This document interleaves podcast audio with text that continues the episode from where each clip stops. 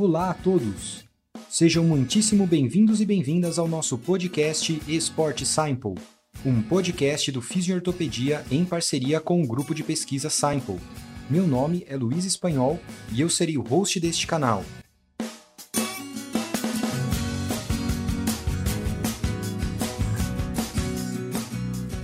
Este podcast tem como objetivo promover, disseminar e estimular o consumo e produção de conhecimento científico e a prática baseada em evidências sobre o tema atividade física e saúde, numa perspectiva de saúde pública.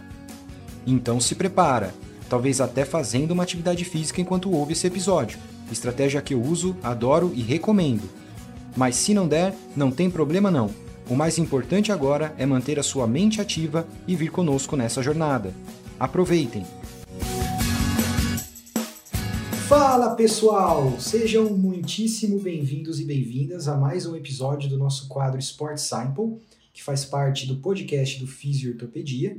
E hoje eu estou com um convidado para lá de especial. Engraçado é que eu sempre tenho um convidado especial. Isso é muito bom, porque quer dizer que a gente tem muitas pessoas boas na área para poder contribuir o conhecimento com a gente. Mas esse convidado de hoje tem algumas particularidades que eu gostaria de é, passar algum momento aqui no início conversando e contando para vocês sobre isso, para a gente poder discutir um pouquinho e aumentar um pouquinho o nosso, o nosso conhecimento até sobre networking como procurar pessoas que fazem projetos bacanas e tudo mais. Eu estou com nada mais, nada menos do que o Renato Soares, que faz parte do nosso quadro, inclusive, de professores do Fisiortopedia. E para mim é uma super honra, viu, Renato, estar com você aqui. É um prazer enorme poder conversar contigo. E antes de eu contar um pouquinho sobre é, o nosso relacionamento e o que, que a gente vai conversar aqui um pouquinho hoje, eu queria só passar a palavra para você, para você, enfim, fazer a sua apresentação aí breve, né? Mas enfim. E aí depois eu vou contar um pouquinho da, da minha história e o porquê que, que nós estamos aqui conversando sobre o podcast, e aí a gente entra no assunto em si, tá bom? Então fica à vontade aí para falar um pouquinho, se apresentar, fazer uma introdução, Renato.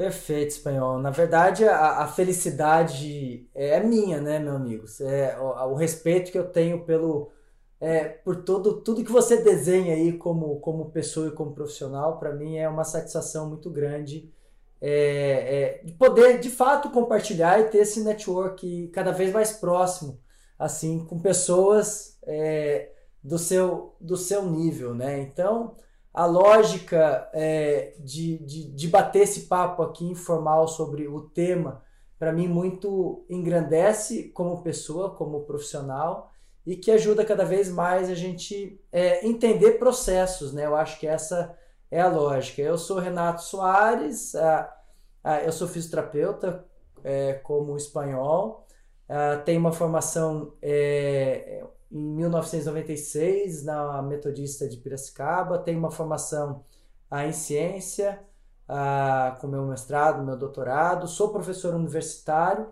é, na Unital há 21 anos, é, e lá eu desenvolvo algumas ações bacanas junto com alunos da graduação ah, e com projetos de extensão. E junto a tudo isso, eu, eu, eu sempre, desde o começo, eu me mantive é, ativo no ambiente clínico. Né? Então, eu tenho uma é, clínica é, que atendo, uh, tenho programas, projetos de ação interessantes à comunidade uh, e tenho meus pacientes particular aí que, que me dão muita satisfação é, no meu dia a dia como profissional. Acho que é isso, cara. Show de bola, belíssima introdução. Acho que já conta um pouco do teu peso. Mas aí eu queria, eu queria contar como que eu, um pouco sobre como eu te conheci porque é o seguinte, o pessoal que ouve a gente, normalmente, né, eles estão assim no processo ou do final de graduação, ou início da pós-graduação, ou final da pós-graduação lato senso.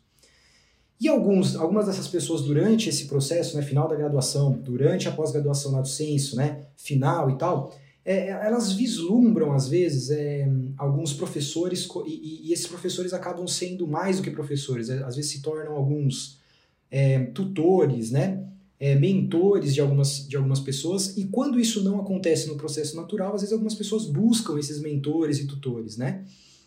E eu acho interessante porque algumas das pessoas, na minha vida pelo menos, que eu tenho como tutor, mentor, alguma pessoa que eu sigo, alguma pessoa que eu respeito, que eu uso como referência, veio nesse processo de eu conhecer a pessoa, conhecer o trabalho da pessoa a posteriori, e aí vir então a, a a admirá-la, né? É, porque, veja, eu não tô, eu não tô querendo uh, entrar em aspecto muito de, do filosófico, mas assim, por exemplo, você precisa conhecer uma pessoa ou o que ela representa para poder admirar ela, né? Então, às vezes você tá com, né, você, você tá viajando tal, de repente tem uma pessoa ali que representa, sei lá, uma importância enorme para o país e você nem sabe. E às vezes, porque você não sabe, você acaba não, né, não expressando talvez a admiração que você poderia ter se conhecesse a história daquela pessoa. E com o Renato, pessoal, aconteceu o contrário. Eu conheci o Renato pelas, pelos projetos dele, pelas histórias dele, né? Então, é, eu sim, é, sempre tive um pouco de interesse nessa coisa de ciência da implementação, mesmo sem saber o que era ciência da implementação. Né? Então, para quem, quem nos acompanha aqui no podcast, para quem me conhece, sabe que eu tenho uma, uma pegada científica de pesquisa é, que, que hoje é o meu carro-chefe. E eu sempre tive essa vontade e tal, né? Só que é, é, esse pezinho da ciência da implementação, quando eu não sabia exatamente o que era, eu ficava olhando como as pessoas faziam, na verdade, para implementar né, é, coisas da ciência. Só que eu não, não necessariamente conhecia o processo científico dessa, dessa ponte entre a ciência mesmo que a gente conhece, publicar em artigo, etc., e utilizar esse conhecimento para implementação prática. Quando eu comecei a ficar a ouvir burburinhos e ficar sabendo dos projetos do Renato, falei, cara, aí tem alguma coisa muito interessante acontecendo, né? E aí eu conheci o Renato por causa dos projetos, então eu nem, eu nem sabia como era o semblante dele, nem nada. Eu só, eu só conheci os projetos antes, aprendi a admirar os projetos e achar uma grandeza e uma importância absurda naquilo. Então esse foi o primeiro, o primeiro ponto de ligação minha com o Renato foi esse, né? E aí eu, eu admirando os projetos e tudo mais, mas ainda não conhecia a pessoa. O segundo ponto de admiração que, que, que me fez ter pelo Renato foi que é, é, eu tive a felicidade de, por uma coincidência, eu estou fazendo aspas aqui com as minhas mãos de dizer coincidência, porque provavelmente não foi uma coincidência, né? Foi um trabalho aí que acabou culminando é, é, numa conjunção de tempos e a gente acabou se encontrando no portal Fisiortopedia durante a pandemia, né? E aí uma fala do Renato durante a a, nossa live de final de ano de 2020, né, da virada de, se eu não me engano, foi de Natal, não sei se foi da de Ano Novo ou de Natal, mas eu acho que foi a de Natal, é, é, teve uma frase sua ali que me chamou muita atenção, assim, né, que foi, e para quem não assistiu, pessoal, então fica a dica, ó, vai lá, procura no, no, nas mídias sociais do Fisiortopedia, assiste essa, essa live de final de ano 2020, que foi fantástica. E aí uma das coisas que você falou lá, Renato, acho que você deve se lembrar, mas enfim, me tocou muito, me fez pensar muito, assim, foi que, apesar de tudo que a gente estava vivendo, né, então no final de 2020 a gente já estava com quase um ano de é, restrição social, né, por causa da pandemia e tudo mais, e aí você falou uma frase assim, que apesar de tudo, a, a, gente agra a, né, deveria agradecer as amizades online que a gente fez, aos contatos online que a gente fez, uh, durante esse período, né? Então, existiam pessoas que a gente não conhecia presencialmente, conhecia online, por causa, talvez, até desse período que forçou uma convivência online muito maior, e algumas é, amizades foram criadas, né? E aí, dentre elas, você citou ali a gente que estava no fisioterapia e tal. Cara, aquilo me tocou. Eu falei, putz, isso é uma super verdade, né? Me fez olhar para as pessoas que eu conheci online, por exemplo, você, a Ana Maria Siriane, né? E, e, outras pessoas que eu não conheço ainda presencialmente, mas que online a gente já se encontrou assim, algumas vezes, né, e com alguns papos muito acrescentes e muito interessantes, né? É, então, esse, esse caminho todo que me fez ter admiração e olhar para você como uma referência, eu queria contar essa história para que as pessoas que estejam ouvindo a gente não fiquem só procurando, às vezes, nos cursos, né, conhecer a pessoa e depois conhecer a história. Cara, vai atrás dos projetos, vai atrás das histórias, que elas, às vezes, vão te indicar as pessoas, né, ou vão te levar por essa coincidência, eu estou fazendo de novo aspas aqui com as minhas mãos, né? Vai te levar, entre aspas, né? A, a, opa, desculpa, por coincidência, a conhecer as pessoas que depois é, podem fazer parte do seu ciclo de admiração, né? De mestres e tudo mais. E aí, vocês já devem ter imaginado por que, que nós estamos aqui, qual que é o objetivo da, da do nosso episódio, mas eu vou ler aqui o objetivo que eu, que eu tomei a liberdade de escrever para vocês entenderem exatamente o que, que nós vamos conversar aqui hoje. Então, o objetivo de hoje é discutir a, uma pergunta. E a pergunta seria o seguinte: seria a extensão universitária um caminho para a implementação?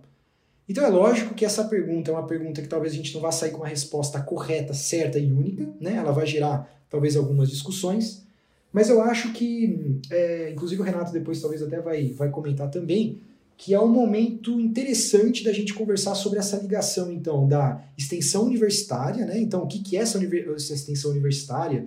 Extensão universitária, então tem a ver com universidade, mas é uma extensão dela, o que, que é isso? E juntar isso com a ciência da implementação que a gente já vem discutindo nos, no, nos episódios, né? Talvez em outras áreas, mas que agora talvez ela possa se juntar com essa extensão universitária como um instrumento, né?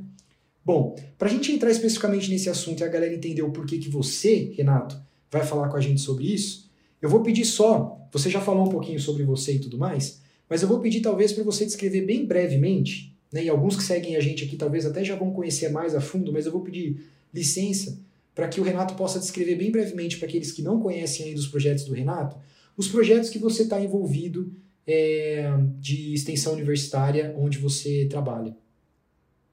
Ah, perfeito, Espanhol. Uh, na verdade, eu é, estou na universidade há um bom tempo, né, envolvido com a graduação, e, mas a gente, é, é, nós somos criados num ambiente muito bacana é, de, de questionamento, né? Então, o, o, nível mestrado, o nível doutorado, ele te dá uma, uma percepção muito madura de, de princípios de é, por né? E como, né? É, quando.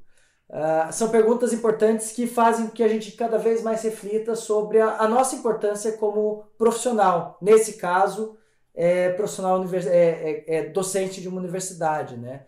E, e, nesse ambiente eu vi possibilidades, possibilidades de interação. A universidade me dá essa possibilidade, uma, uma possibilidade muito rica de ter ao meu lado profissionais da minha profissão e profissionais de outras profissões uh, de altíssimo nível, com uma estrutura bacana, né, cara? O ambiente universitário me, me dá essa possibilidade.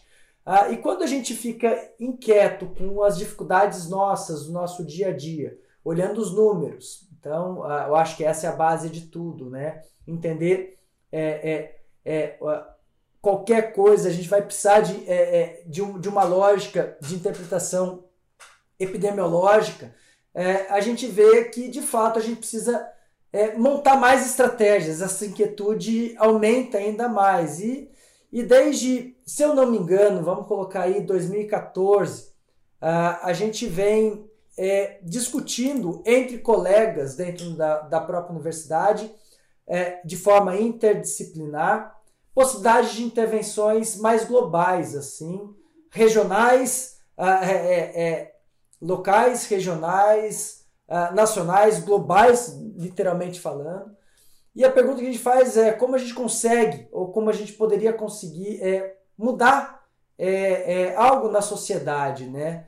E, e, a hora que a gente pensa nisso, não, não tem como não pensar no ambiente extensionista. Depois a gente pode definir o que, que é esse ambiente, tá, Espanhol? Vamos, vamos deixar isso para uma segunda parte. É, e, e talvez em 2015 é, é, teve um insight bacana com, com alguns professores do Departamento de Comunicação Social da própria universidade de montar estratégias de, de educação em massa, né, cara? Com o objetivo de, de, de um olhar mais global, é, é tentar quebrar, talvez, aquela informação é, massificada de, de, de algo que não, não batia com o que a ciência tinha é, estava sendo comentada e até hoje está, né? E eu não via é, outra possibilidade senão montar uma estratégia conjunta com participação de outros colegas de outros departamentos para montar material no ambiente tecnológico, né, na mídia social, o ambiente digital no qual eu consiga, olha que interessante, né, e a gente tá, é, é, é contextualizem algo é, tempo dependente nisso, tá? Isso é importante. É, você, naquela época, começar a pensar que é, o material digital pode ser um grande influenciador ad eterno, é, de forma a, a ter um, uma contextualização de um conhecimento de domínio público. Então, é, isso motivou a gente a montar estruturas. Eu sozinho não conseguiria fazer isso. Uh, o, alguns professores do departamento de comunicação falaram: beleza, eu topo essa ideia, vamos embora ah, ainda antes do ambiente extensionista. Vamos montar um, um, projeto. Eu até tinha tentado um projeto na época, mas ah, ah, com, com financiamento é, do governo, mas a gente não conseguiu. Daí a gente falou: quer saber? Vamos, vamos tentar fazer algo diferente. Uh, e a lógica da época foi montar textos, textos educativos sobre o que nós estudamos, no caso, uh, dor uh, lombar. É, e para isso eu convidei outros colegas, né? Eu falei, poxa, é uma empreitada bacana, a gente vai colocar o dedo na ferida é, é, de, de é, em, em, temas, é, teoricamente, co coloquem a, o tempo nessa contextualização, é, muito radicais, né? E, eu, e a lógica era meter o ferido na, é, no excesso de cirurgias mesmo, de coluna vertebral, é, no, no erro de conceito de ação em fisioterapia, como montar uma estratégia é, de intervenção primária, enfim. Uh, eu falei, eu, eu, eu quero parceiros nisso, né, cara? E, e convidei alguns colegas da nossa profissão, que para mim foram sempre grandes referências, daí eu, eu, eu concordo plenamente com você, espanhol. Nós temos que ter referências e nós temos que buscar essas referências para ficar do nosso lado. Uh, a gente aprende muito. Eu, eu, eu, eu, eu acho que a gente tem que criar sempre essa humildade e falar, cara, quem que é minha referência no meu ambiente, ou minhas referências no ambiente pessoal, profissional, em várias áreas pessoais, em várias áreas profissionais, né? Ah, e eu fui conversar, bati na, na, na, porta do Rodrigo Vasconcelos, do Léo Costa, e falei, galera, poxa, eu tô pensando numa coisa bacana aqui, é, vocês topam fazer algo é, diferente na hora? Os caras, poxa, lógico, Renato, vamos embora. Então a gente construiu textos, é, isso talvez 2014 para 2015, se não falha a memória. É, é, construímos em conjunto, eu construí o esqueleto, a gente fazia um, quase um Delphi ali em três, né? É, é, batendo papo, levando, discutindo, retornando, até chegar um texto que, que os três, e essa era a nossa regra, a hora que os três falassem, beleza, é isso, uh, não tem que tirar nem colocar uma vírgula, beleza, agora a gente vai conversar com o pessoal da comunicação para montar uma estratégia de é, digitalização de tudo isso, né, cara? Agora eu quero colocar isso é, em, em, forma de domínio público mesmo, aonde for, sabe? Uh, e, e deu muito certo, né, cara? Deu muito certo lá no começo. Uh, em 2016 a gente formalizou uh, o projeto, o primeiro projeto de extensão, na época era Quebra de Mitos e Valorização de Verdades, um bem para a saúde coletiva.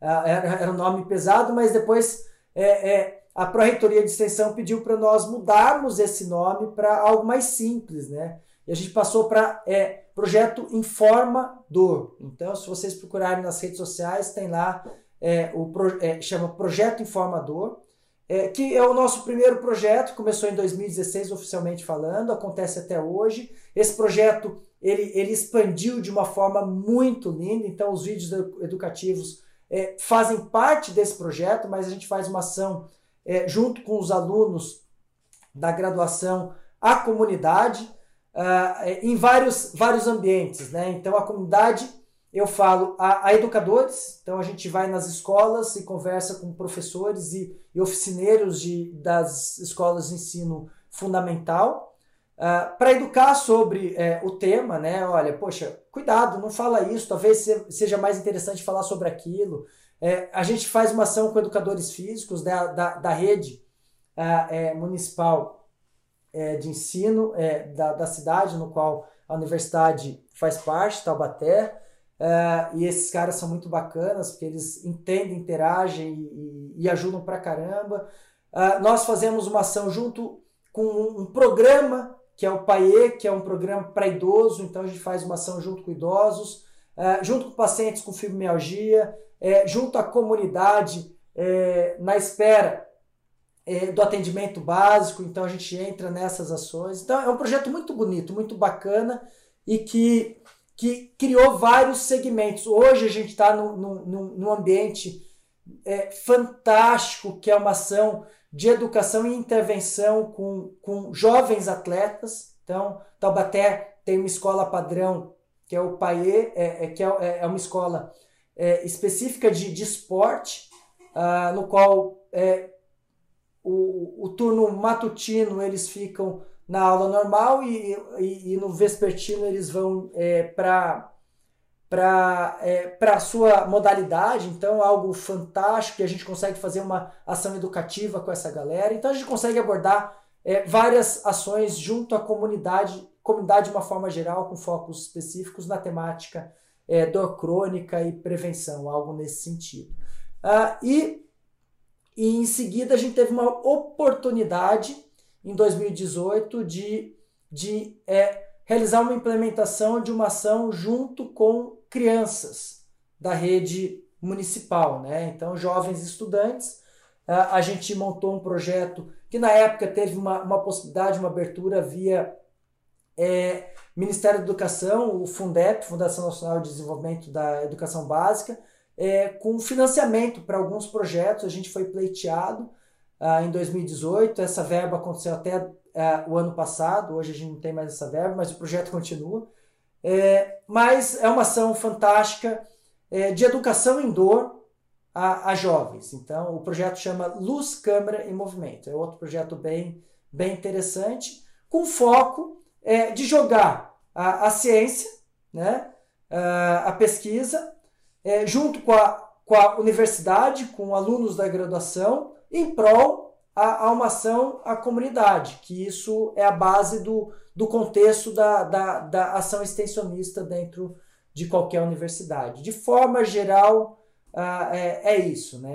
São projetos que me encantam muito. Uh, eu falo que me, me dão energia assim, para a produção de mais ações, assim, porque é, é lindo, é lindo. É, é, é um pingo é, no oceano, assim, mas é algo que para mim é, é, é, é, é um start de grandes modificações aqui em médio e longo prazo. Cara, super fantástico. Eu acho que nesse momento não só não só eu, como acho que todos os nossos ouvintes aqui estamos meio que apaixonados pela por essa fala e tudo mais, né? E nós estamos querendo fazer isso aí, viu, Renato? De verdade, nós estamos querendo fazer isso aí. Eu acho que de agora para frente, o que, eu, o, que eu, o que nós vamos tentar fazer aqui é estruturar um pouquinho um pouco, um pouco do, de, assim, você falou do projeto de maneira geral.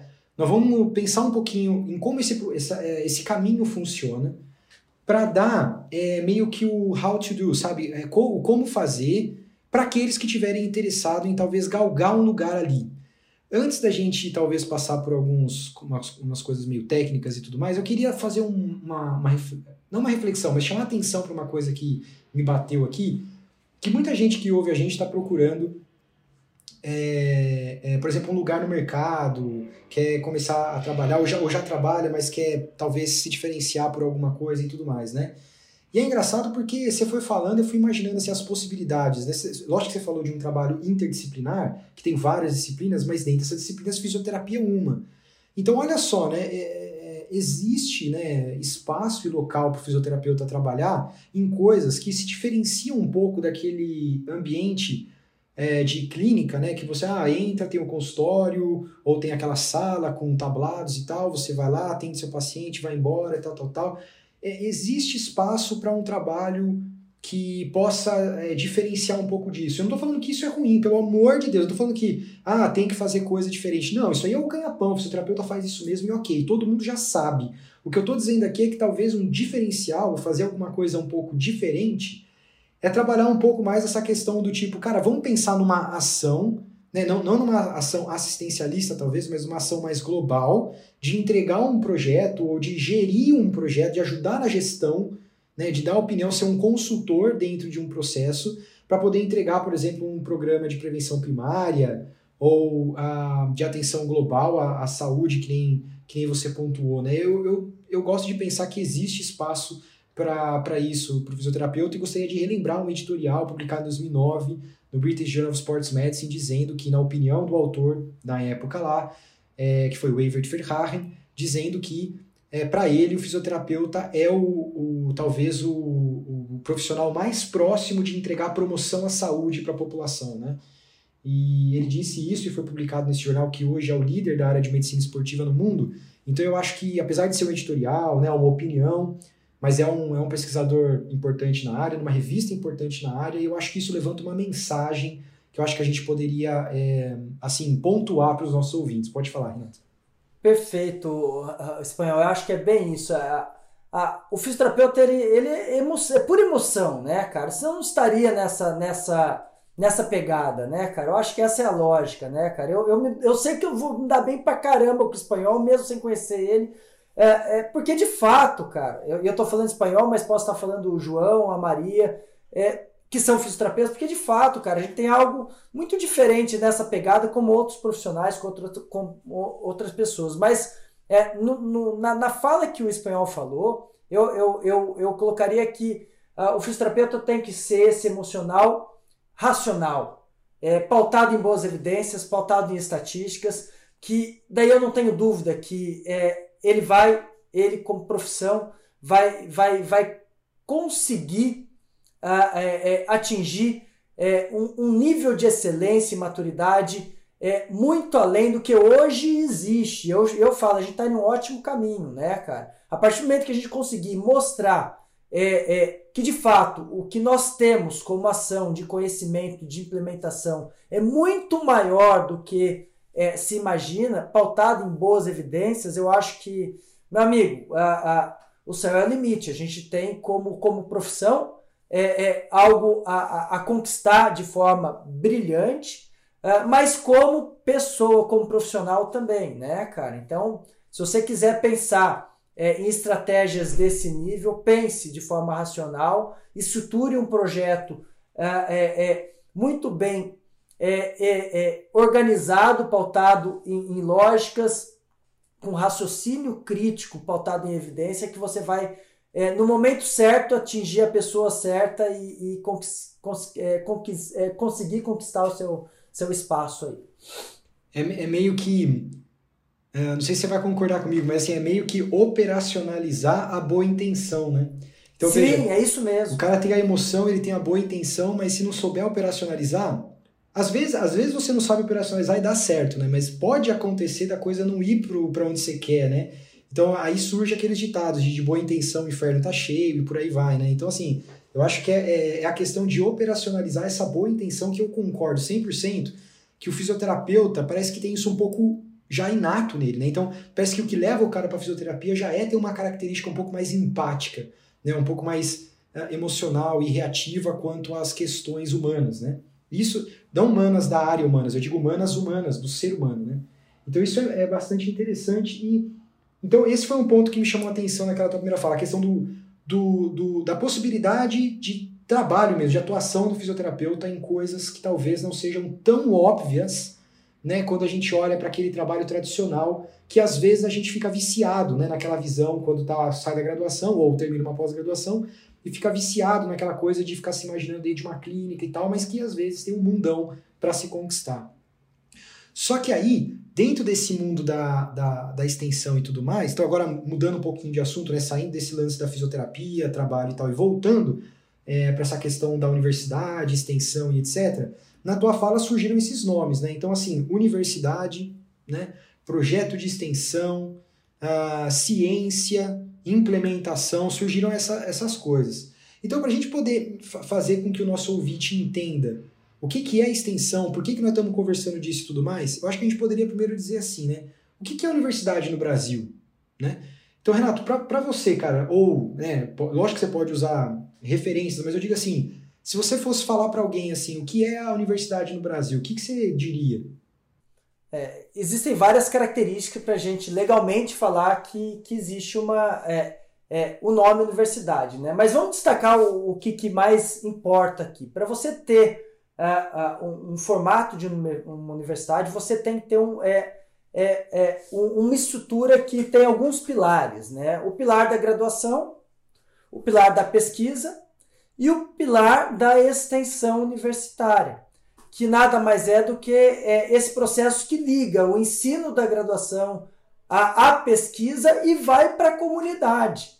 Então, isso de forma legal, literalmente falando, é, é, é, é o que faz com que a universidade seja vigente como um poder de ação e obriga, isso é, é, é interessante, a, a, a, ter essa visão direta é, é, de um centro de, de, de, de ensino né, e pesquisa a, a, a uma ação à comunidade local. Ah, e, e, isso que faz com que é, exista uma, uma lógica universitária com o, esse pilar acionando a extensão comunitária como base de tudo.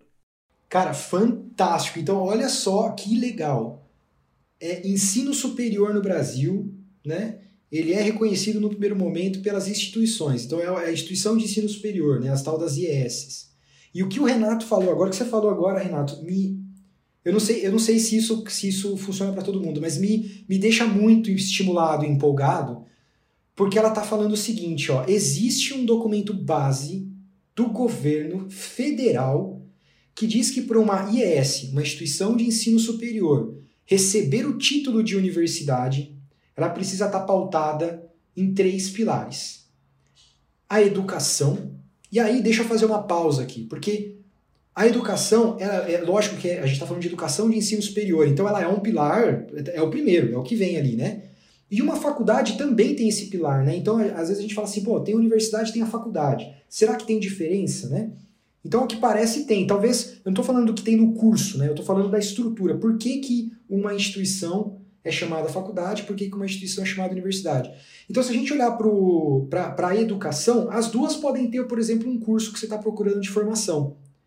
Mas começando pela educação, a universidade tem uma obrigatoriedade a mais do que a faculdade, né? Então, por exemplo, você pode procurar uma faculdade de ciências médicas, né? Então é uma faculdade que tem cursos na área da saúde. Só que para ser uma universidade, ela precisa ter curso nas três áreas, né? Humanas, exatas e biológicas, onde saúde acaba entrando nesse bolo aí. Então ela precisa ter é, ela precisa gerar educação em todas as áreas do conhecimento. Não precisam ser todos os cursos existentes ou todas as profissões existentes, mas ela precisa ter alguma entrada, desculpa, alguma entrada em todas as áreas do conhecimento. E por quê? Por causa daquela interdisciplinaridade do que o Renato comentou naquela primeira fala. Então veja, a gente está falando de um mundo que integra conhecimentos, né? E a universidade seria um ambiente que integra isso obrigatoriamente como instituição. Para receber o nome universidade, tem que ter isso por é, estatuto instaurado, né? Mas não é só. A, a, faculdade ela pode ter isso, mas ela, ela não tem a obrigação de ter isso. Ela pode ser um curso mais voltado para uma, uma área do conhecimento específica só, como por exemplo biológicas, só saúde, é, só humanas e por aí vai. É, agora, um, outro pilar, então, é o pilar da ciência, que aí a gente, já, a gente já conversou um monte de episódio de podcast aqui sobre ciência e tal. Eu não vou ficar entrando muito em detalhes sobre isso, mas a ciência, então, é aquela que gera, que produz o conhecimento. Né? Então, a educação, você é, é, é ensina e aplica o conhecimento do, do, da, da, no modelo educacional, né, de mostrar para alguém como é e tal, e a ciência você produz o conhecimento. Então, a universidade tem essa questão de ter que obrigatoriamente produzir conhecimento novo através da ciência. Só que aí, Renato, aí nós chegamos no ponto, né? Porque aí ensinar alguém e produzir conhecimento não quer dizer que isso vai, que a sociedade vai estar se beneficiando disso. Não quer dizer que, a, que, a, que, a, que isso vai estar chegando para o usuário final, no caso da área da saúde, o usuário final é o paciente. Ou, ou né, a população, se a gente está pensando em prevenção primária, por exemplo, né, de alguém que não tem algum processo de saúde ainda.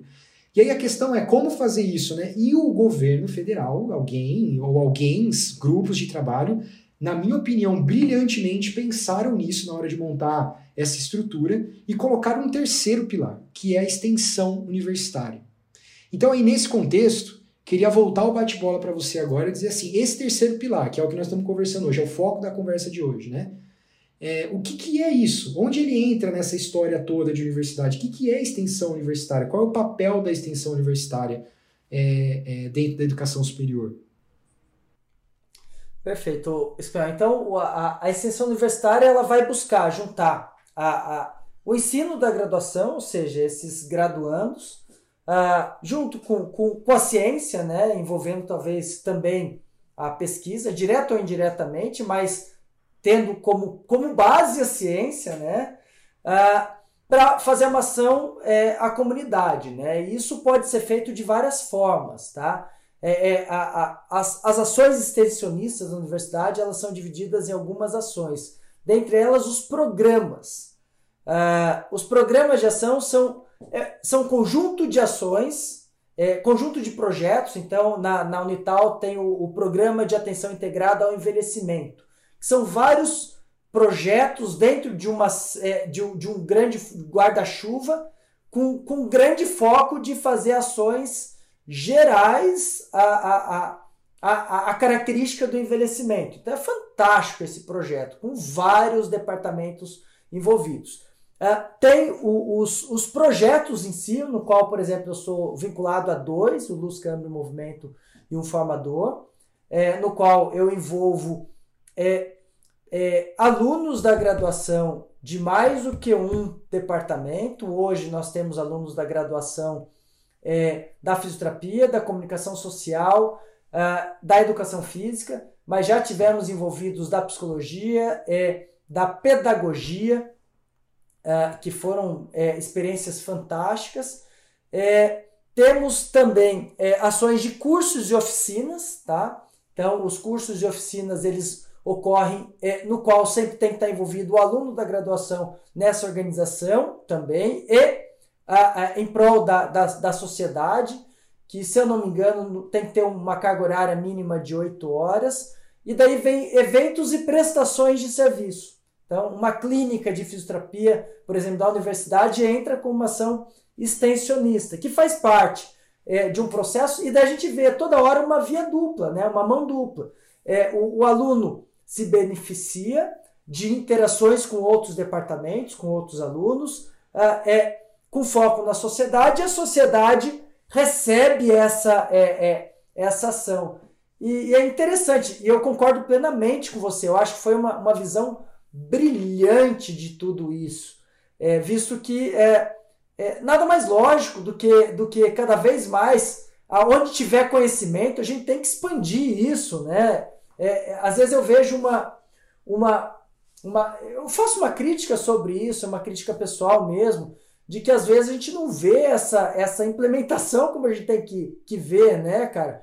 A, a, a ciência ela é fundamental, ela é base de tudo, mas eu quero cada vez mais, cada vez mais isso ser aplicado para a minha comunidade, né, cara? Eu quero ver isso. É o que encanta quando eu falo dos meus projetos. É, é, pesquisadores, né? E como vocês, a sua fala é muito bacana, é muito bacana com fala de vários outros pesquisadores que eu converso, fala, cara, isso é lindo, porque o pesquisador, a hora que ele produz o conhecimento, ele quer ver aquilo sendo aplicado, né, cara? Isso é lindo, né, cara? Isso é muito bacana. Isso é encantador. E, e eu tenho certeza que estou no caminho certo quando pesquisadores olham para mim e falam, cara, que fantástico, começa a elogiar e começa a trocar ideia eu falo, poxa, beleza, esse é o caminho, porque essa é a minha referência, a ciência é a minha referência, né? Uh, então, a, a, a, lógica de todo esse processo uh, é esse, né? Uh, a, a, interação ela é muito rica e cada vez mais tem que ser focada para necessidades, sejam elas locais, regionais, nacionais, mundiais, enfim, você tem, te, tendo uma boa pergunta, você consegue atacar, e você consegue hoje. Hoje a, a, as mídias sociais, a tecnologia dá possibilidade de você realizar qualquer tipo de projeto de ação. Ah, o informador já entrou é, dentro de, de, de, de presídios, no, no presídio de Tremembé para fazer ação educativa lá dentro. Ah, e a gente consegue, a gente, como, como se consegue isso? Por, por informação. As pessoas conhecem o nosso projeto, nos chamam, Uh, a gente consegue produzir material, isso é bacana pra caramba, cara. Uh, então, é, eu, hoje eu não vejo limites uh, para que as ações extensionistas na universidade continuem cada vez uh, maiores. Eu acho que essa é a, a, a, minha visão do geral assim da, da ação extensionista dentro da universidade. Cara, que fantástico isso, cara. Que fantástico isso. E aí é, eu acho que existe uma outra área de atuação aí que a gente pode fazer também uma, uma vírgula agora aqui, que é o seguinte, você falou, você ficou falando, eu fiquei pensando em perfis, assim, sei lá por que isso veio na minha mente, mas assim, é, então, por exemplo, você, você, às vezes você olha aquele fisioterapeuta que é o cara clínico, mão na massa, ele tem um perfil para aquilo. Às vezes você vê um fisioterapeuta que ele é mais teórico, talvez ele seja mais o perfil de professor, mas é um cara que gosta de ensinar e tal. E às vezes você vê um cara que talvez ele seja um pouco mais perfil pesquisador, é um cara que gosta de é, escrever projeto para pedir financiamento, levantar processo de pesquisa e tal. E por que não? Né? Eu, eu assim, é, eu acho que você é uma referência para mim nisso, mas eu fiquei tentando buscar na minha mente quem seria uma outra. Eu consegui até, daqui a pouco eu vou explicar por quê. Mas por que não ter as referências das pessoas que têm habilidades nisso, na extensão? Cara, e aí, ô, Renato, eu vou pedir licença, desculpa se eu tô. A gente está no podcast aqui, nós estamos batendo papo e eu vou, eu vou falar mesmo.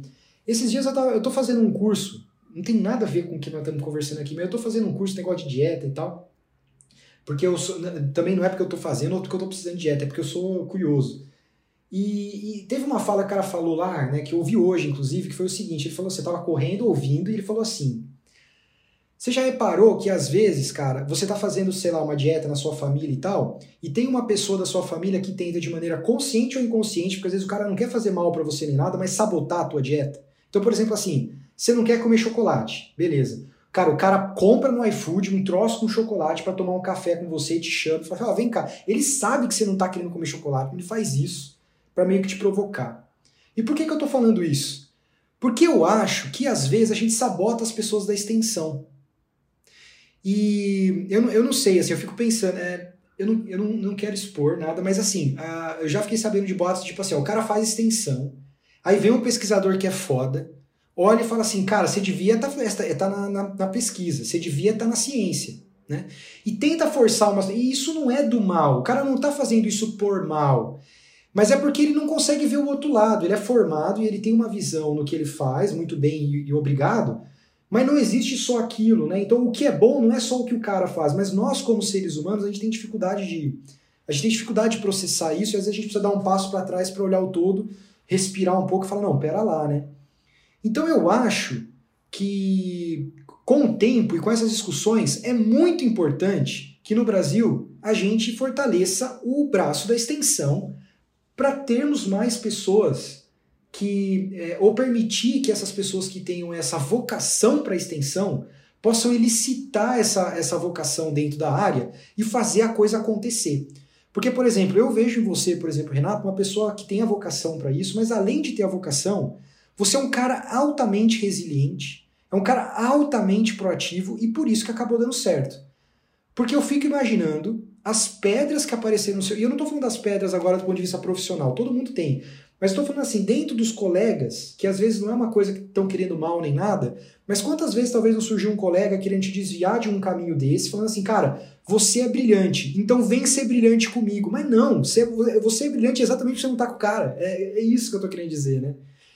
E eu acho que dá, dá, dá voz, mostrar o que é, dar exemplo do que é extensão, é uma, é uma forma de mostrar para aquele que talvez tenha a vocação nisso, de falar, cara, é isso e você sabe que às vezes até eu fico me perguntando, eu, eu não acho exatamente isso, mas eu fico me perguntando se, sei lá, há 10 anos atrás, se eu tivesse claro na minha cabeça o que, que era extensão universitária, como trabalhar com extensão universitária, etc., talvez eu tivesse ido por esse caminho. E por que, que eu estou falando isso? Você é um extensionista clássico. Ah, não sei não. Mas eu estou contando isso porque, olha, na graduação, eu fiz uma graduação particular, né? Então minha, minha formação em graduação foi numa universidade particular. E eu tentei buscar iniciação científica. E na época, por que, que eu tentei buscar iniciação científica? Porque diziam que quem fazia iniciação científica era bom. Eu não sabia o que era aquilo lá. Né? E eu queria fazer porque eu não falava para fazer e tal. Eu falei, ah, então eu vou tentar fazer. Mas na, na universidade que eu estava não tinha um programa de, de iniciação científica assim bem estabelecido. Existia iniciação científica lá, mas não era um programa que você sabia onde ir. Então a gente não tinha um guia. E acabou que o tempo foi passando, a gente não foi conseguindo. Eu tinha um professor até que estava querendo me ajudar nesse processo, mas também não sabia o caminho. Mas esse professor era o coordenador de uma extensão universitária. E eu queria deixar aqui só assim, eu, não, eu provavelmente não sei se ele acompanha, se ele vai ver, mas se ele vê, eu queria deixar um grande abraço para ele. É um grande, foi um grande mestre para mim na época e uma pessoa que uh, eu admiro bastante. É o Dumas Belasco Júnior, né, que na época era meu professor lá na Metodista. E ele liderava na época o projeto Vida, que era um projeto que levava atividade física e esporte para é, é, pessoas com deficiência, né?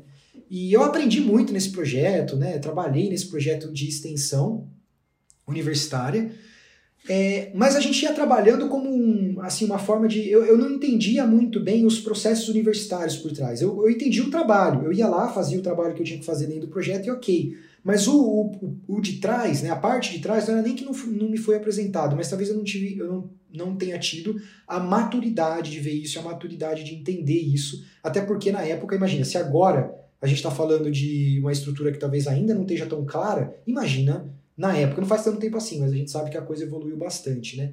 Então eu acho que essa mensagem do que é extensão universitária e tal é muito importante até para isso, né? Para falar assim, ó, se você está sentindo um comichão e é isso, existe lugar, né? E existe estrutura. Só tem que procurar como fazer, né? Eu não sei se você quer fazer algum comentário sobre a minha fala agora, porque é uma coisa totalmente que eu pensei conforme você foi falando. E, bom, não sei se você gostaria de comentar alguma coisa, senão eu já posso ir para o próximo tópico.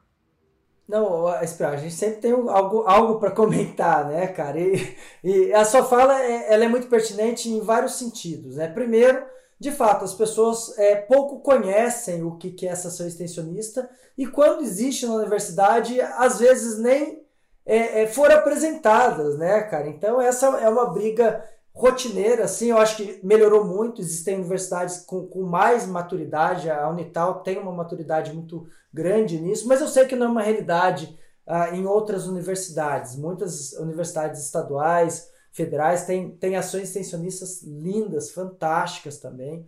Enfim, ah, é, eu acho que é, essa divulgação interna para o graduando é fundamental, porque daí entra em algo que a gente precisa discutir, que é, é a importância disso tudo na, na implementação, né? E, e, e, de fato, ah, essa, essa é a lógica. E a segunda, essa relação do, do, do pesquisador né? com, com a ação extensionista.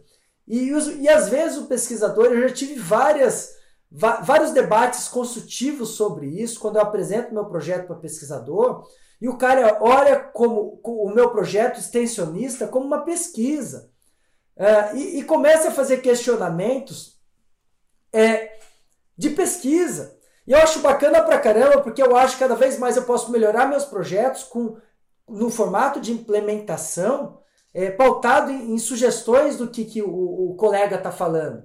E, eu absorvo de fato isso, porque tem muita coisa interessante, do tipo como quantificar é, é, todo esse processo, né? E isso é importante, não com, com cunho é, é, é, científico, mas com cunho de valorização de fato, está dando certo ou não. Mas a visão do, do, do, pesquisador não é essa, a visão do pesquisador é a pesquisa, e ele está vendo aquilo como um paper. Ah, ah eu, e hoje eu, eu, tenho muita clareza nisso, eu falo, é, é, e, eu, e, a minha fala já, já virou clássica nisso, eu olho e falo assim, cara, você é um pesquisador, a porta está aberta no meu projeto de extensão para você fazer pesquisa. Vem comigo, cara. então, é, e é bem isso, né, cara? Vem comigo, porque eu preciso de pesquisa, eu não consigo abraçar o mundo. É, é, é, fazendo extensão em pesquisa. Eu já deixei a pesquisa porque eu acho que um bom pesquisador precisa de no mínimo 40 horas para fazer pesquisa. Eu tenho várias ações, eu não, nunca vou conseguir ser pesquisador. Mas venha bom pesquisador, venha do meu lado. Eu vou dar um exemplo da nossa querida Thier, né? Ah, quando a, a, o, o, Bruno, que é outro colega Saragioto, que começou a falar o que, que a esposa dele fazia, eu falei, meu Deus, já escutei esses projetos, já escutei sobre... Thier, vem para perto de mim, por favor, cara. Então foi, foi, foi é, esse network pegando lá o que você disse lá no começo, fundamental para o crescimento nosso. Então hoje a TIE tá, tá junto de algumas ações é, extensionistas e de pesquisa com a comunidade no qual eu estou envolvido. E, e essa ligação ela é muito rica, né, cara? Eu acho que que, que é bem isso. Eu, eu concordo plenamente com a, com, a, com a sua fala e apenas fiz algumas considerações aí de exemplo de tudo isso. Fantástico. É, antes de próximo tópico, uma coisa que levantou agora aqui, né? É engraçado porque o pesquisador ele está sempre vendo publicação e, e, o, e o pano de fundo disso é que o, o, cientista no Brasil, no Brasil não, no mundo, o cientista para ser cientista, ele é meio que obrigado a publicar. Por quê? Porque se deixar, Talvez o cientista ficar lá fazendo pesquisa e tal, e daqui a pouco ele esqueceu de divulgar isso para a sociedade. Então, é uma forma de proteger a população contra o não conhecimento. Né? Então, assim, ó, pesquisador, você quer ser pesquisador, quer ser cientista? Precisa publicar, porque você precisa tornar público o que você está fazendo. Mas olha que interessante, a extensão, por definição, é isso. Então, você não precisa forçar um processo de divulgação para algo que já é a implementação ou divulgação em si né? Então é, é, interessante isso. Então eu fico pensando assim, né, um pesquisador, é, eu estou falando isso meia culpa, porque eu também tenho esse viés, tá? De olhar para os projetos, inclusive seus, eu acho que eu já devo ter falado isso para você também em algum momento, de olhar e falar assim, cara, isso aqui é, cara, vamos publicar isso. Mas na verdade, para o cara que está do ponto de vista da extensão, então agora eu estou tentando ser empático e olhando com, por exemplo, a tua visão, assim, cara, mas para que publicar? O cara já está usando. Ele, ele, tá, ele, ele tá usando. Eu vou publicar o que se o cara já está usando? Ele já está implementado, eu não preciso contar para os caras, os caras já estão fazendo. Então, assim, é. Mas, ó, ó, ó, que interessante. Pelo outro olhar, numa visão crítica daí é, é, oposta, eu olho e falo assim, cara, isso precisa ser publicado para as pessoas saberem que isso existe. Né? Não, não como ferramenta de, ah, não, vale a pena porque é, é, é após eu criar uma hipótese eu confirmei. Não. É, eu acho que isso precisa ser publicado qual é a publicação? Não sei. É que mais atinge a população que vá também ter espelho para realizar algo nesse sentido também. Não, fantástico. E o legal é que às vezes não precisa ser artigo científico. Legal, assim, hoje eu faço parte do corpo editorial de uma revista e a gente está discutindo coisas muito interessantes lá, né? O editor-chefe ele tem uma cabeça muito interessante. E ele fala o seguinte: ele fala assim, cara, o beabá é, é a gente fomentar a publicação. Mas a questão é que essa publicação há anos não está chegando no usuário final. Aí ele fala assim: o que, que nós vamos fazer a mais? Então agora a gente está pensando em montar estratégias tipo, chamar o, o, autor junto com o editor e fazer um podcast. Junto, é, convidar o grupo de pesquisa para divulgar isso num vídeo, na língua local. Dar, dar suporte para que a pessoa submeta um artigo na língua eh, inglês, que é a mãe do, do, do, da ciência, mas também na língua local, né? Duas versões do mesmo artigo, só que em em, em línguas em que o, o grupo de pesquisa entenda que é o maior foco, o maior target né, do, do, do, público que precisa ter aquela informação. Então eu, eu acho interessante que assim, eu acho que em algum ponto do tempo a ciência vai olhar e falar assim, publicação é importante sim, mas não, não é o que. Porque muito, hoje muito dos pesquisadores são julgados apenas por isso. Então, o cara é um bom pesquisador, quantos papers ele tem, né? E eu fico pensando, será que é isso? Será, será que é isso que né, pega, que, que define um bom profissional, um bom pesquisador? E eu acho que o, na extensão, acho que já, a extensão já nasceu sem esse viés, né? A extensão já nasceu sem esse viés, o que eu acho que é bom. Então acho que até a extensão e a, e a, e a ciência tem muito que se juntar, o que tem a ver com o nosso próximo tópico. Renato, o nosso próximo tópico é o seguinte: quando eu tive contato porque, porque eu, contei que eu tive contato com você, com o projeto de extensão e tal, sem saber o que era ciência da implementação.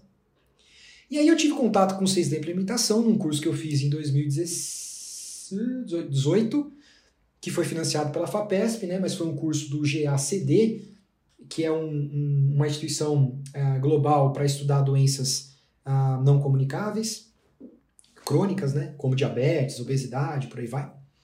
E e aí eu tive um contato mais formal com o com que, que é ciência da implementação, né?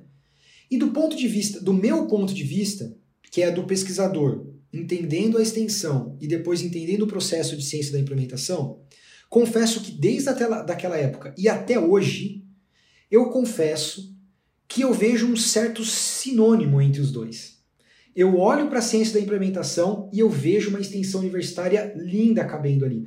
Não só, tá bom? Mas eu digo assim, uh, então talvez sinônimo, é, deixa eu tentar explicar. Talvez eu, eu, eu, não quis dizer sinônimo, talvez eu disse, talvez uma, uma é, é, como é que fala? Tem associação e tem correlação. Uma correlação entre essas duas, né? Porque eu olho, eu olho para a ciência da implementação e eu falo, putz, ciência universitária cabe como uma luva. E quando eu olho para a ciência universitária, eu falo, cara, para mim isso é ciência da implementação. Então, assim, é, eu queria perguntar para você o que, que você acha disso. Porque isso não, isso não tem texto formal falando. Existe texto formal falando que é ciência da implementação, que, que na grande maioria das vezes está escrito para pesquisador, criticando que a ciência tem que vir para a sociedade. E existem os textos de extensão, né, dizendo que a gente precisa fazer mais extensão para levar o conhecimento para a sociedade. Quando eu vejo esses discursos, né, apesar de um né, tá para academia científica e o outro tá para academia extensionista universitária, me parece que eles têm um uníssono, assim, uma mensagem é, é, é comum muito grande. Eu queria te perguntar o que, que você acha disso. Você acha, você acha então que a extensão universitária e a ciência da implementação tem essa, tem essa comunhão entre eles ou não? Não tem como não ter espanhol. Não tem como não ter, tá? Então, essa, essa resposta é direta, né? Mas vamos, vamos filosofar em cima disso, né? Ah, é, se eu pensar em um programa ou num projeto de ação é, e eu quero olhar para o meu graduando e mostrar para ele um caminho a ser seguido, ou seja, sair daquela teoria. E não, não, a gente não está falando de atender um paciente, a gente está falando de um programa ou um projeto de ação. É, e falar assim: olha, o caminho é esse, eu não vejo outra metodologia mais perfeita, perfeita de ação para o ensino de um graduando. É, para mostrar para ele o caminho das pedras. Porque você vai da teoria à prática junto à comunidade, né? Assessorado com, com tutores ali, né, cara? Então, cara, isso é lindo, né, cara? Basta a gente cada vez mais dentro da extensão ter essa visão, tá? Então, esse é o amadurecimento interno que os, os extensionistas têm que ter. É, mas é, eu acho que é muito além disso, né? Eu acho que uh, essa para mim é a base para a gente fazer mudança de, de é, mudança de sociedade, tá? É porque imagina, se eu penso em um projeto de ação, eu estou olhando para uma comunidade, seja seja ela maior ou menor, é, é, é mais do que um ali, né? É, e eu olho isso numa visão lógica, com uma boa pergunta pautada em bom conhecimento científico e uma aplicabilidade lógica, é, é o que a gente já falou é, anteriormente. É, essa é a base de qualquer intervenção pautada em boas ações para mudança é, é, de algo. Né? Então, é, esse, essa é a base da, da, da, da extensão alocada ou correlacionada com, com o com, com algo bonito que é a ciência da implementação, que nada mais é do que aplicabilidade de todo, tudo que a gente está falando. Mas eu vou além, tá? É, é, eu, vou, é, eu vou além por quê? Porque eu acho que a ciência da implementação é, é depois do aprendizado disso, que pode e que deve ser na graduação, é, e a extensão é, é o melhor caminho, ele tem que ser aplicado por profissionais, né? É, é, e, e, e, e, esse é o outro caminho importante. Né? E, eu dou exemplo de, de alguns projetos uh, é, de, de ciência e experimentação que eu tenho de forma que eu fiz fora da universidade. Então, eu tenho projetos de, de, de ação que, que eu posso falar que a gente conseguiu atingir uh, muita gente, mais de mil, vamos dizer assim é, é, com boas intervenções, com, com é, seguradoras comprando essa ideia, né, cara? Então, a, é, e, nada mais é do que ciência de implementação, né, espanhol. Então, a, a resposta é sim, sim. É, em um contexto é, base de ensino na graduação, de implementação à comunidade, que vai ser exposto no futuro para um profissional capaz de fazer um projeto ah, é, é, que foge da, da universidade. Cara, fantástico. E aí você foi falando e eu ia contar uma coisa e você entrou no assunto assim numa, numa, numa conexão absurda. E aí deixa eu comentar uma coisa também, Renato, se você me permite, porque a gente, eu acho que eu esqueci de falar, talvez, que a gente tem hoje no Brasil, bom, a gente tem no Brasil assim, nós estamos ainda de maneira bastante modesta tentando trabalhar com o que a gente está chamando hoje do é, Brazilian Network of Implementation Science, né? o nome que a gente deu foi BRAIMS, com M, né? É, que é um network de ciência da implementação que nasceu por causa desse curso que eu fiz na FAPESP e tal, tal, tal. E que, assim, na, na hora que a gente precisou de gente, falou assim: ah, vamos chamar a pessoa para participar, lógico que o primeiro nome que veio na minha mente foi o teu, por isso que eu te convidei, e o Renato faz parte hoje do BRAIMS, né? É, assim, talvez até vai me substituir, porque, eu, porque assim, eu nem sei o que eu tô fazendo lá direito, tô aprendendo com todo ah, mundo lá.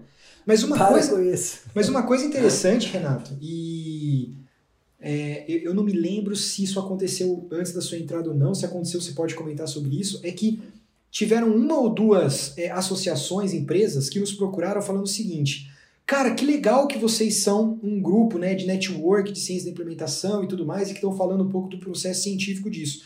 Porque nós fazemos implementação de processos, mas gostaríamos de entender melhor a ciência por trás dos processos.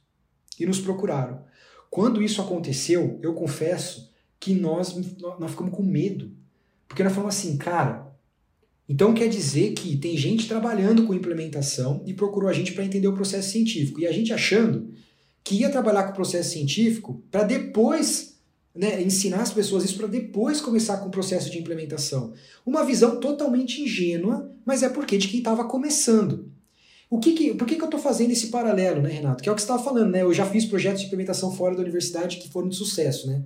Isso me arremeteu a esse exemplo e dizer que é o seguinte: a gente fala de extensão universitária como um processo dentro da universidade, porque aquilo está formando você, meu querido, profissional, para quando sair, puder ter esse treinamento para trabalhar com essas implementações que esses colegas os procuraram para fazer. Cara, é, era coisa de projeto de implementação assim. Temos um projeto de implementação de é, estímulo a, e saúde na amamentação de, de criança, de bebês e tal. É uns bagulho, cara, importantíssimo a hora que a pessoa procurou assim, eu quero a tua ajuda, eu falei, cara, mas desculpa, você tá, você tá anos luz de mim. Eu vou te ajudar no que? A minha vontade era falar isso, né? É, então, então, por que, que eu tô falando isso? Porque esse hoje, essa pessoa, ela deve ter feito um processo muito específico, porque hoje eu conto no dedo quantas pessoas dessa, eu olho pro lado e falo, essa pessoa faz implementação no ambiente talvez não universitário e tal, né?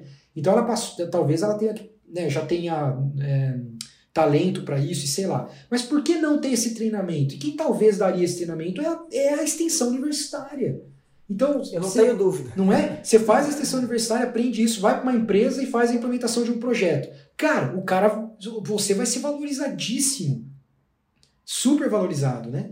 Então, assim, eu acho que a extensão cada vez mais tem que ser explicado o que é, tem que, é, sabe, as pessoas têm que procurar fazer. É, hoje eu já penso nos meus projetos de pesquisa, é, colocar um dedinho de extensão universitária ali. Confe confesso que não está muito claro para mim ainda, que é o próximo passo agora, viu, que eu vou te perguntar, Renato. Eu confesso que para mim ainda não está não tá tão claro a parte operacional de como fazer isso, pelo menos dentro da minha instituição, onde eu trabalho, né? Mas, mas, mas é aquilo que eu te falei, é aquilo que eu estava comentando, eu acho que onde existe vontade, onde existe né, pro, proativismo, vontade de fazer uma coisa acontecer, uma hora, uma hora vai acontecer. É só você procurar os mentores corretos, que a gente já conversou, se, se juntar com aqueles, uh, com os bons, né? Se, com os bons que eu quero dizer é se juntar com aqueles que têm uma visão que é, também vá de acordo a levar isso para a população, juntar esses conhecimentos e fazer a coisa acontecer. E, e nesse sentido, Talvez eu queria te perguntar para você compartilhar com a gente agora o lado, o lado negro da força, porque até aqui, até aqui foi tudo rosa, né? Eu acho que agora se, o, cara que ouviu a gente até aqui, ele deve estar tá apaixonado, né? Ele deve estar tá falando: "Nossa, cara, é isso que eu quero para minha vida e tal". Mas a gente sabe que a vida é a vida, né? Então assim, não é tudo um mar de rosas. Não, o Renato não nasceu com o projeto, né? Renato, você não tirou do bolso o projeto, né?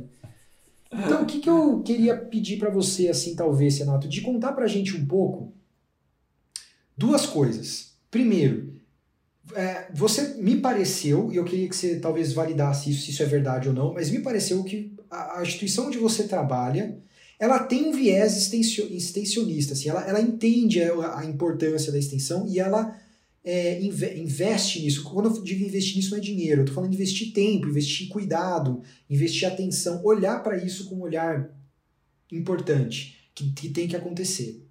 Primeiro eu queria que você falasse se isso, se isso é verdade, né?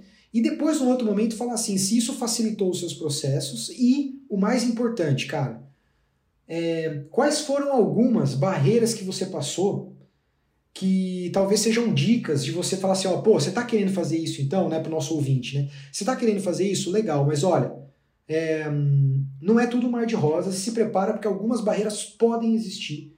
E se elas existirem, você tem que saber para poder né, se preparar e, e, e, superar elas no caminho, coisa que talvez você não tinha, né? Talvez você não teve alguém para te contar assim, ó, isso aqui pode acontecer, pode ser uma barreira, se prepara, né?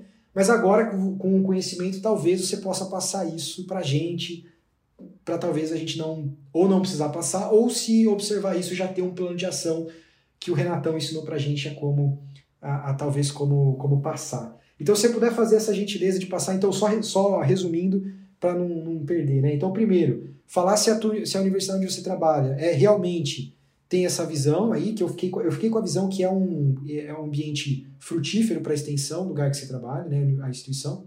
Segundo, se por, por se você enxerga que por trabalhar nessa instituição, então, houveram algumas facilidades no processo, alguns facilitadores do processo. E terceiro, que talvez é o, é o filé mignon dessa, dessa última parte da nossa conversa, quais foram então as barreiras, né, ou os, os dificultadores aí de, de algumas coisas que possam ser dicas para alertar quando alguém quiser implementar um projeto como os que você explicou aqui para gente. Perfeito, Espanhol. Na verdade, é, é, é, isso é muito importante, essa, é, é esse bate-papo aí indo para o final desse, dessa, desse podcast é bacana, por quê? Porque de fato eu não tive a minha referência para isso, né, cara? Como quando eu, como eu, quando eu saí da universidade, eu não tive referência para algumas coisas dentro do ambiente que eu estava também. A gente foi enfrentando barreiras, né, cara? Então, ah, no ambiente extensionista eu não tive ah, isso, eu, eu, é, é, é eu fui é, entre aspas, também é, com, uma, com uma sorte de, de, de entrar nesse ambiente universitário extensionista, porque naturalmente eu corri atrás de algo que, que me dava essa inquietude. Eu vi que a, a, a extensão poderia ser um caminho, e naquela época tinha um, um grupo é, muito bacana. É, eu não reclamo nunca do, do, do, do dos colegas é, da universidade que trabalham nesse, nesse âmbito, né, cara? Então, a, a, Unital, para quem não conhece, é uma autarquia municipal. Ela é pública.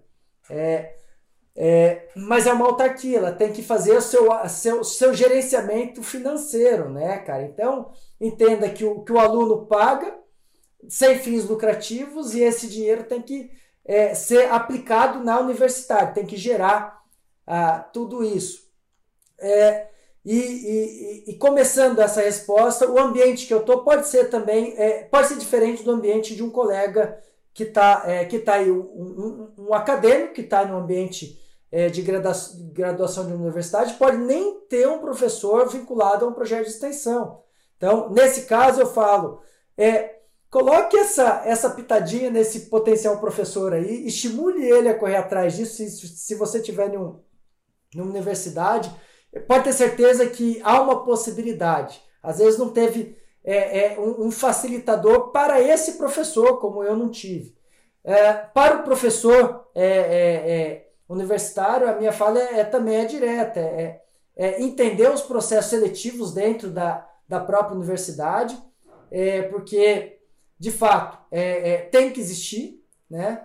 Ah, eu não sei o quanto, sinceramente, qual, qual é o limite mínimo para ter de projetos de extensão, então certamente tem limites, uh, mas a partir desse processo seletivo, montar um, um, um projeto pautado em boas evidências, com boas perguntas para a comunidade local. Então, é, e, e, isso é o que vale, né? Então a gente começou a fazer o Luscano Movimento uma, uma necessidade, uma intervenção que eu sabia que poderia ser útil à comunidade local. O projeto uh, Informador, a mesma coisa.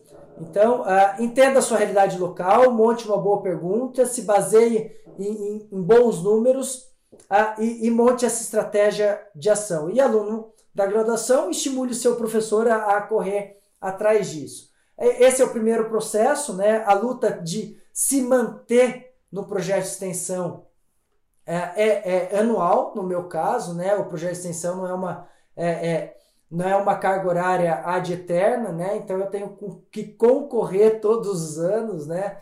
E, e aí isso remete carga horária, remete quantos voluntários eu posso ter, quantos bolsistas eu vou ter, é, de quais departamentos. Uh, isso, isso impera numa, numa logística é, é, boa de, de, de, de é, mostrar que de fato o seu projeto está tendo efeito, né?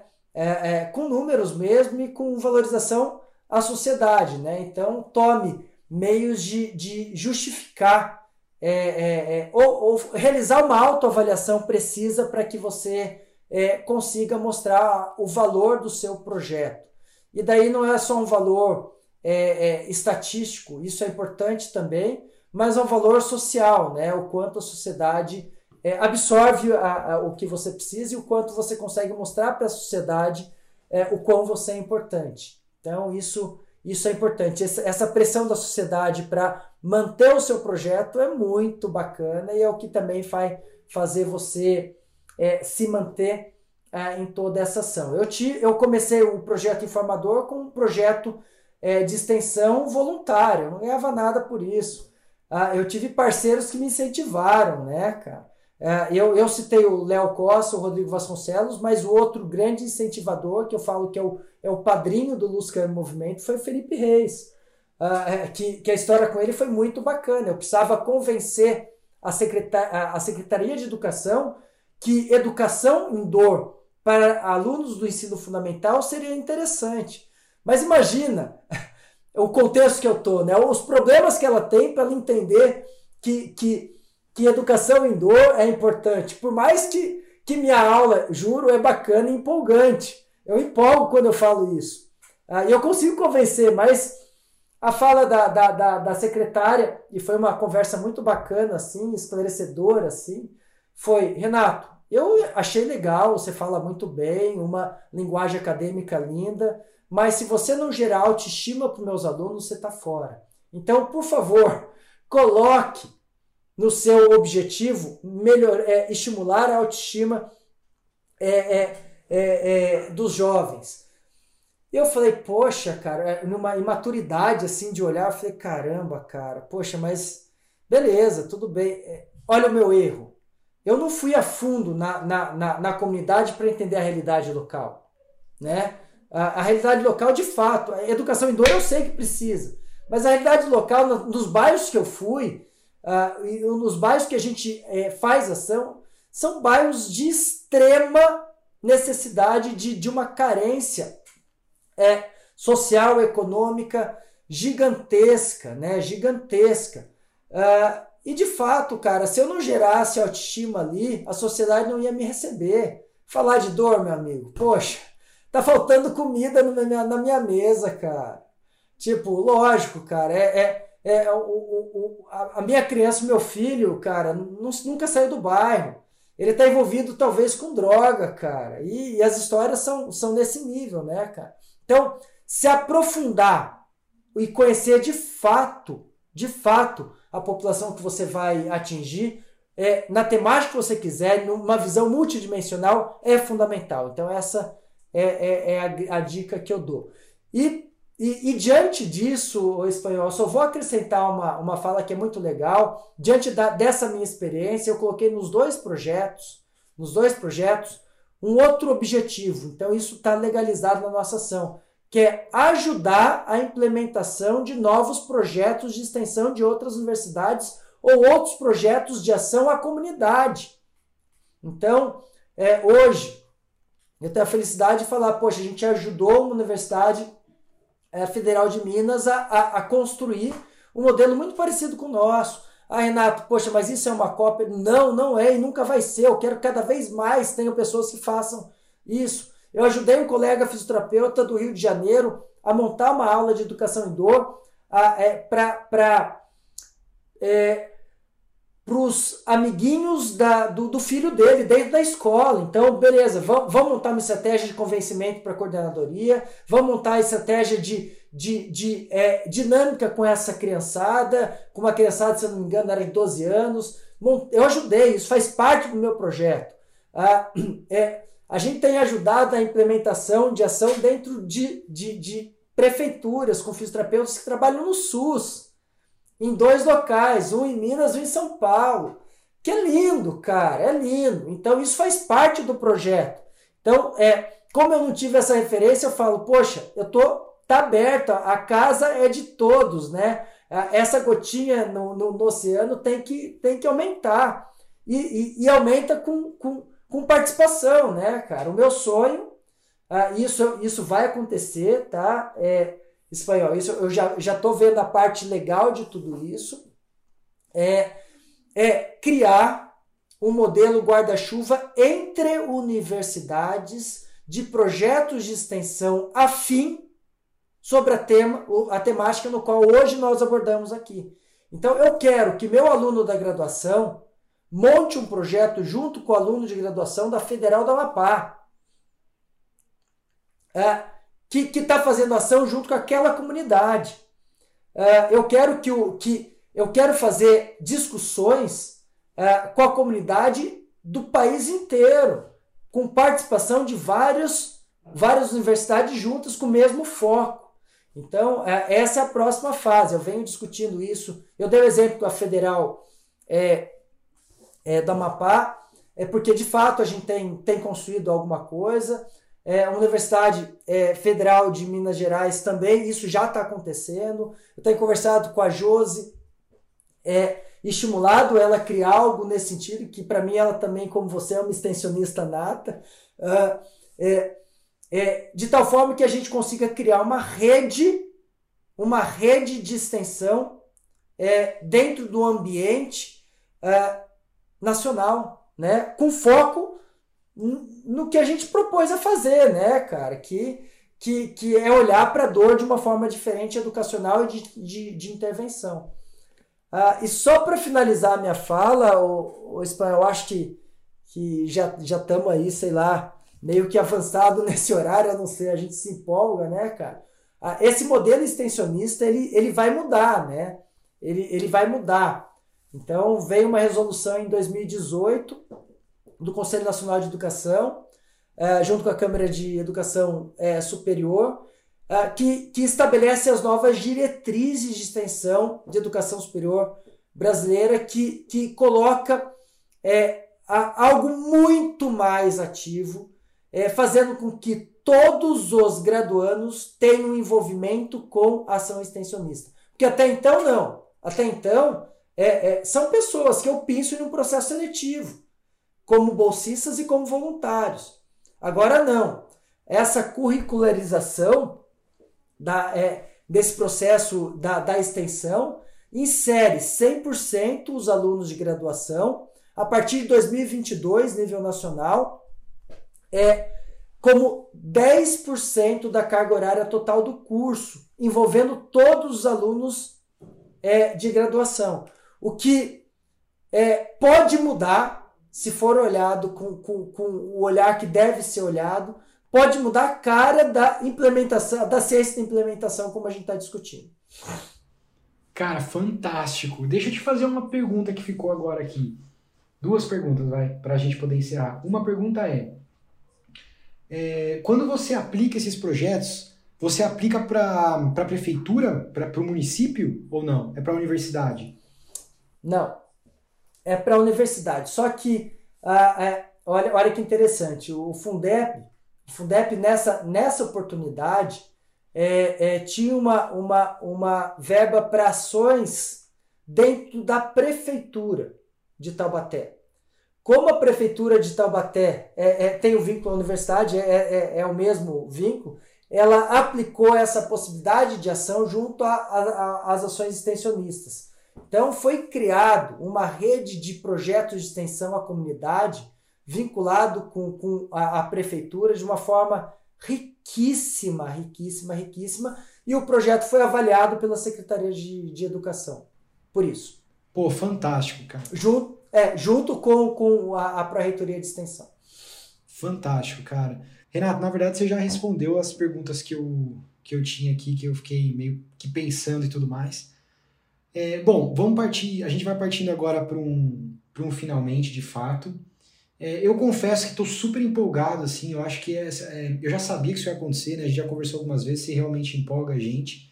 Eu acho que isso é bom. Acho que a gente precisa disso. Precisa de pessoas que mostrem para a gente uma, essa empolgação de trabalhos novos, diferentes, importantíssimos, novas perspectivas. Então, acho que essa resolução que traz esses 10% obrigatório na formação do profissional vai fazer com que esse cara, pelo, pelo menos, tenha algum contato, entenda o que é e possa, se, e possa ter a oportunidade de se identificar.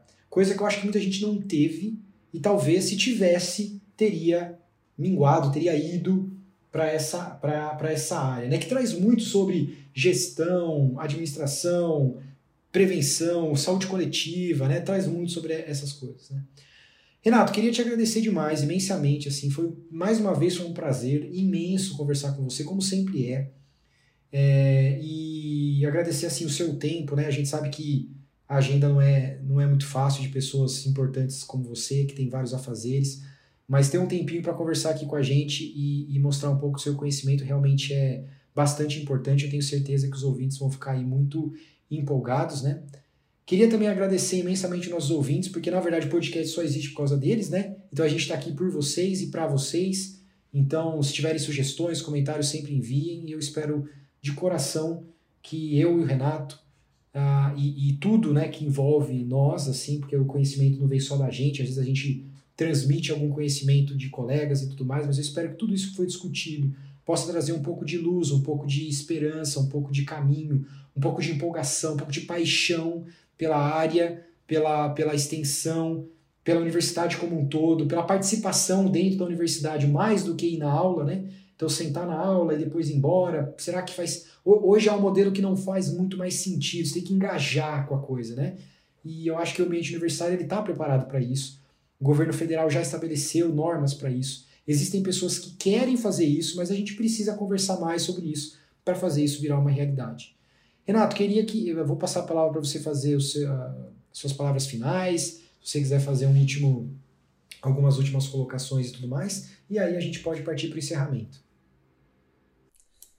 Eu que agradeço. Meu tempo, é, é, ele, ele sempre vai ser todo dessa é, para essas ações, né, cara? O meu, meu, meu tempo é, graças a Deus, ele, ele, ele é repleto de, de boas ações e isso para mim é um maior prazer, cara. Então, espero ter colaborado com o podcast. Eu que sou um, um assíduo ouvinte do seu podcast, para mim é uma felicidade tamanha. Espero ter contribuído um pouco com, com esse projeto lindo seu. Muito obrigado mesmo, cara. Então, depois dessa, né, de com certeza esse que foi, se não um dos mais brilhantes podcasts que a gente teve aqui, eu realmente recomendo que vocês ouçam com muito cuidado. Eu encerro esse podcast. Pessoal, muito obrigado mais uma vez. Renato, obrigado ao Fisiortopedia pela estrutura e a oportunidade de estar aqui e obrigado aos ouvintes também e até a próxima.